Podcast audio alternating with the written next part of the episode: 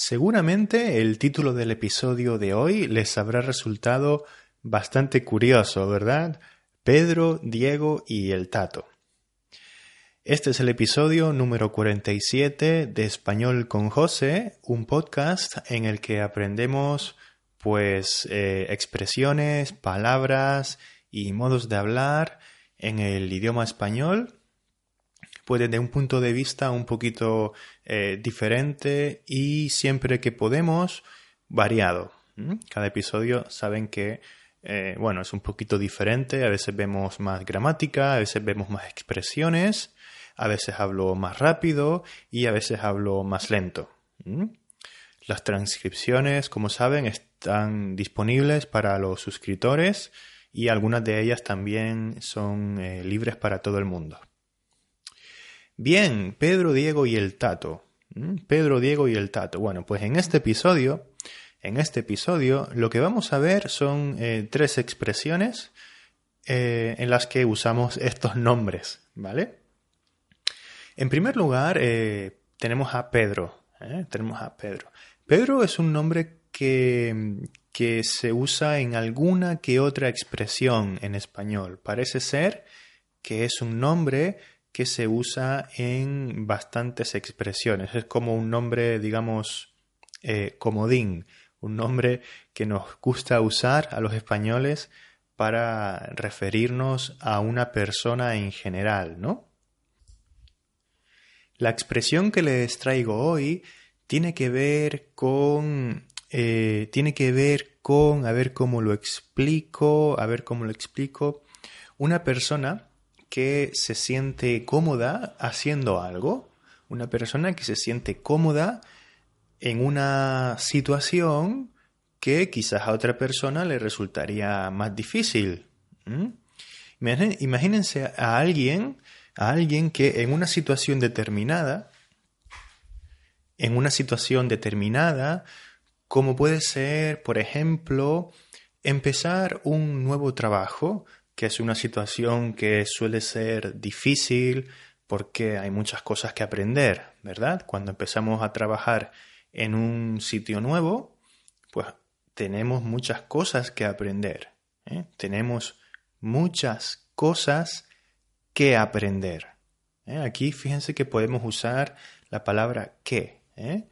en el sentido de, de algo que tenemos que hacer, que nos queda por hacer, algo que no tenemos.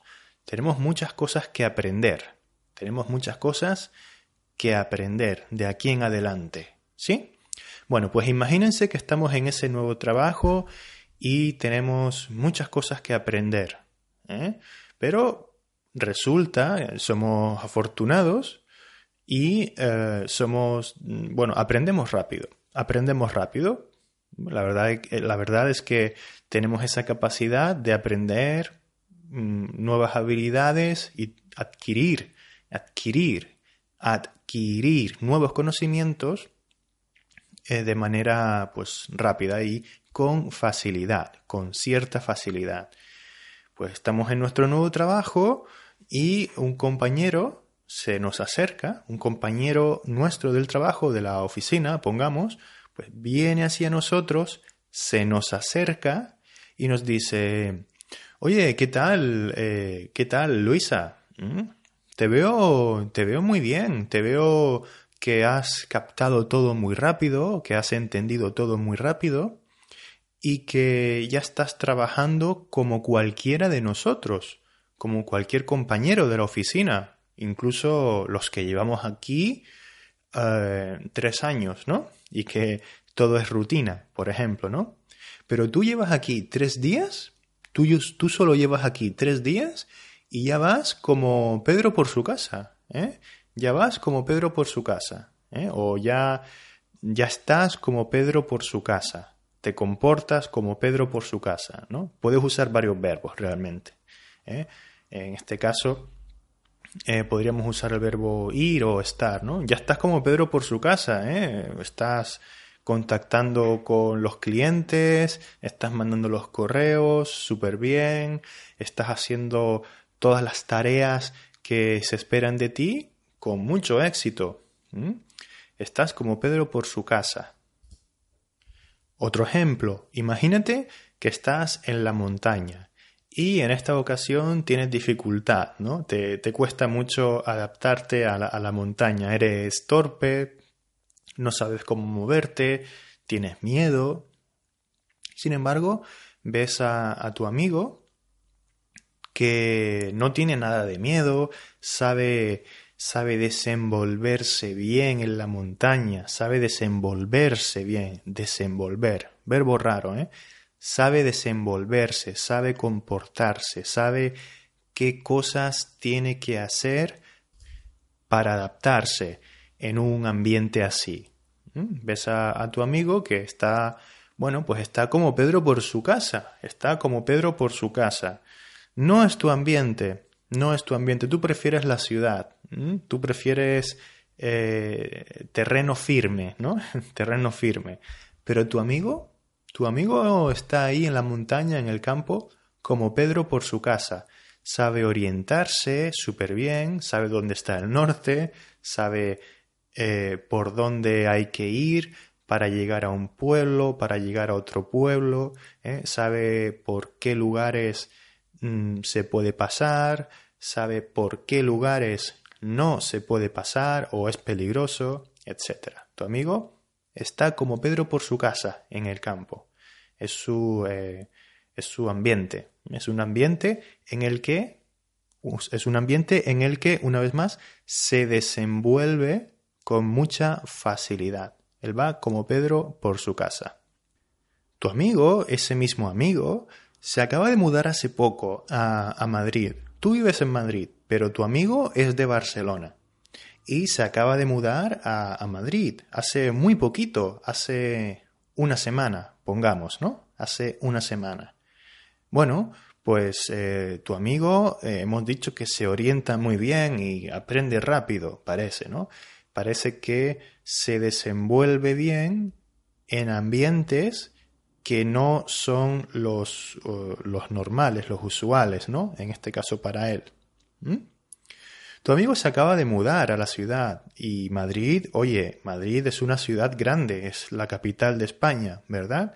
Es una ciudad grande que eh, si no la conoces, pues podrías tener dificultad para orientarte, podrías perderte fácilmente, ¿no? Hay que conocer bien los barrios, hay que conocer cómo funciona el metro.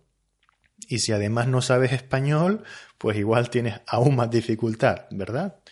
Bueno, pues tu amigo se acaba de mudar a Madrid y sin embargo, después de una semana, a pesar de no, no haber venido nunca, pues se desenvuelve súper bien. Tu amigo está como Pedro por su casa. Tu, tu amigo va por Madrid como Pedro por su casa como si fuera su casa, como si estuviera en Barcelona, porque él, él es de Barcelona. ¿eh? Tu amigo se desenvuelve como Pedro por su casa. Tu amigo va a un barrio y al otro, coge el metro, como si estuviera en Barcelona, vamos, como Pedro por su casa. ¿eh? Bien, un último ejemplo. Bueno, pues ese, ese es Pedro, ese es Pedro, como Pedro por su casa. Y luego tenemos a Diego. Luego tenemos a Diego. Imagínense una persona que mm, no es de fiar demasiado, ¿no? No es muy de fiar. No es muy de fiar. Fíjense esta estructura, ¿eh? Una persona que no es muy de fiar es una persona en la que no puedes confiar mucho. Una persona poco confiable, una persona poco confiable, una persona de la que no te puedes fiar mucho. Porque esa persona un día dice una cosa y, al día siguiente dice otra. O sea, un día dice que esto es así y otro día dice que esto es asado.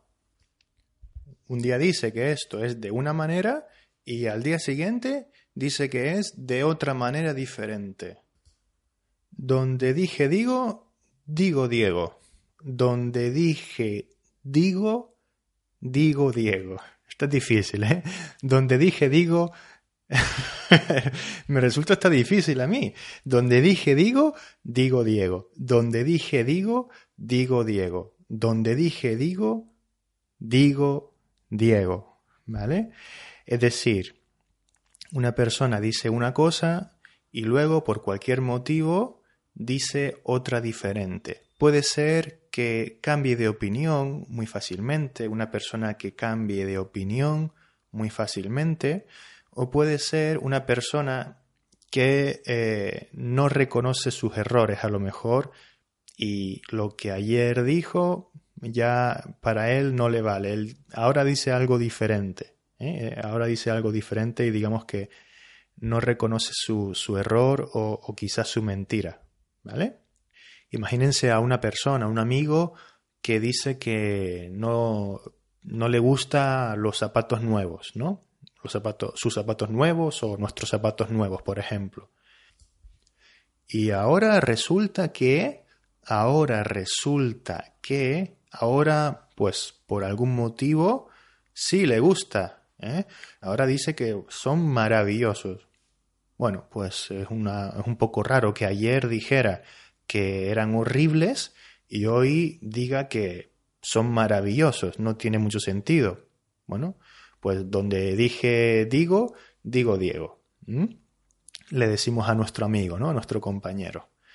Em, es un juego de palabras, no, no tiene más, ¿no? Usamos la palabra o el nombre Diego, que es un nombre de persona, porque es un simple juego de palabras, ¿vale? Por la rima en sí, ¿verdad? Por la, por la rima. Hemos visto a Pedro, hemos visto a Diego y nos falta el tato. ¿Quién es este? ¿Quién es el tato? ¿Quién es esta persona? El tato. Además, con ese él, con ese artículo delante, ¿verdad? Muchas veces en español los, eh, los motes, los nombres que ponemos a una persona que no son su nombre, es más bien un sobrenombre, un nombre que usamos quizás para resaltar una cualidad que tiene esa persona, ¿no? Para destacar una cualidad que tiene esa persona. Un mote, un sobrenombre. Pues muchas veces usamos el artículo, ¿no? Mm, Juan el Rubio. Juan el Rubio, por ejemplo, ¿no? O también con reyes o personajes históricos, ¿verdad? Eh, Felipe el Hermoso, Juana la Loca, por ejemplo, ¿no? Viendo un poco historia de España, ¿no? Bueno, pero en el caso de El Tato, pues no sé si es un mote realmente o, un nombre. Mm, hay gente a la que llaman Tato. Mm, he conocido creo que uno o dos en mi vida. Em, pero es poco común. De hecho, no sé, no sé de, no es el nombre original, seguramente no. Viene de otro nombre, pero en este caso ni siquiera sé de qué nombre viene, ¿no? Es como en, en, español a los que se llaman como yo, José, los llaman Pepe, ¿no? A los que se llaman Ignacio, los llaman Nacho. A las que se llaman Francisca, la pueden llamar Paca, por ejemplo, o Paqui también, ¿no? O muchos nombres, muchas variantes ¿eh? diferentes. Esto daría para otro capítulo. En el caso de Tato, la verdad es que no lo sé. No sé de dónde proviene este, este nombre. El Tato. Bueno, cuando algo es muy difícil, cuando tenemos ante nosotros, cuando tenemos delante de nosotros un problema muy difícil de resolver, un problema de matemáticas, por ejemplo, ¿no? Y estamos con nuestro compañero, nuestra compañera, y hablamos de manera coloquial, ¿eh? estamos hablando español de manera coloquial, y yo, por ejemplo, vamos a poner que yo le comento a mi compañera, profesor de matemáticas nos ha mandado este ejercicio, pero es súper complicado. Esto no lo resuelve, esto no lo calcula, esto no lo hace no lo resuelve ni el tato. ¿Quién va a resolver esto? Es demasiado difícil. No lo hace ni el tato. Ni él mismo lo hace. Es muy difícil este problema de matemáticas. Es muy difícil. Imagínate que tienes que organizar una reunión. Una reunión em, un viernes por la tarde. Un viernes por la tarde que todo el mundo se quiere ir a casa después del trabajo, ¿no? En la oficina, los viernes a las 3, todo el mundo se quiere ir a casa, pero tú quieres hacer una reunión eh, a las 4. Quieres organizar una reunión a las 4. Bueno, se lo comentas a un compañero y el compañero te dice, pues yo, si yo fuera tú, yo que tú, haría la reunión en otro momento, porque a esa hora no va a ir ni el tato. A esa hora vas a ir a la reunión tú solo, porque todo el mundo se va, se va a ir a casa a, a las 3 del viernes. ¿eh? Aquí en la oficina ya sabes que todo el mundo a las 3 se larga de la oficina más rápido que volando, ¿eh? Se larga a las 3, la gente se larga de la oficina más rápido que volando. Se larga, se va de la oficina más rápido que volando, se va rapidísimo. Así que no hagas la reunión, no organices la reunión el viernes, te lo aconsejo.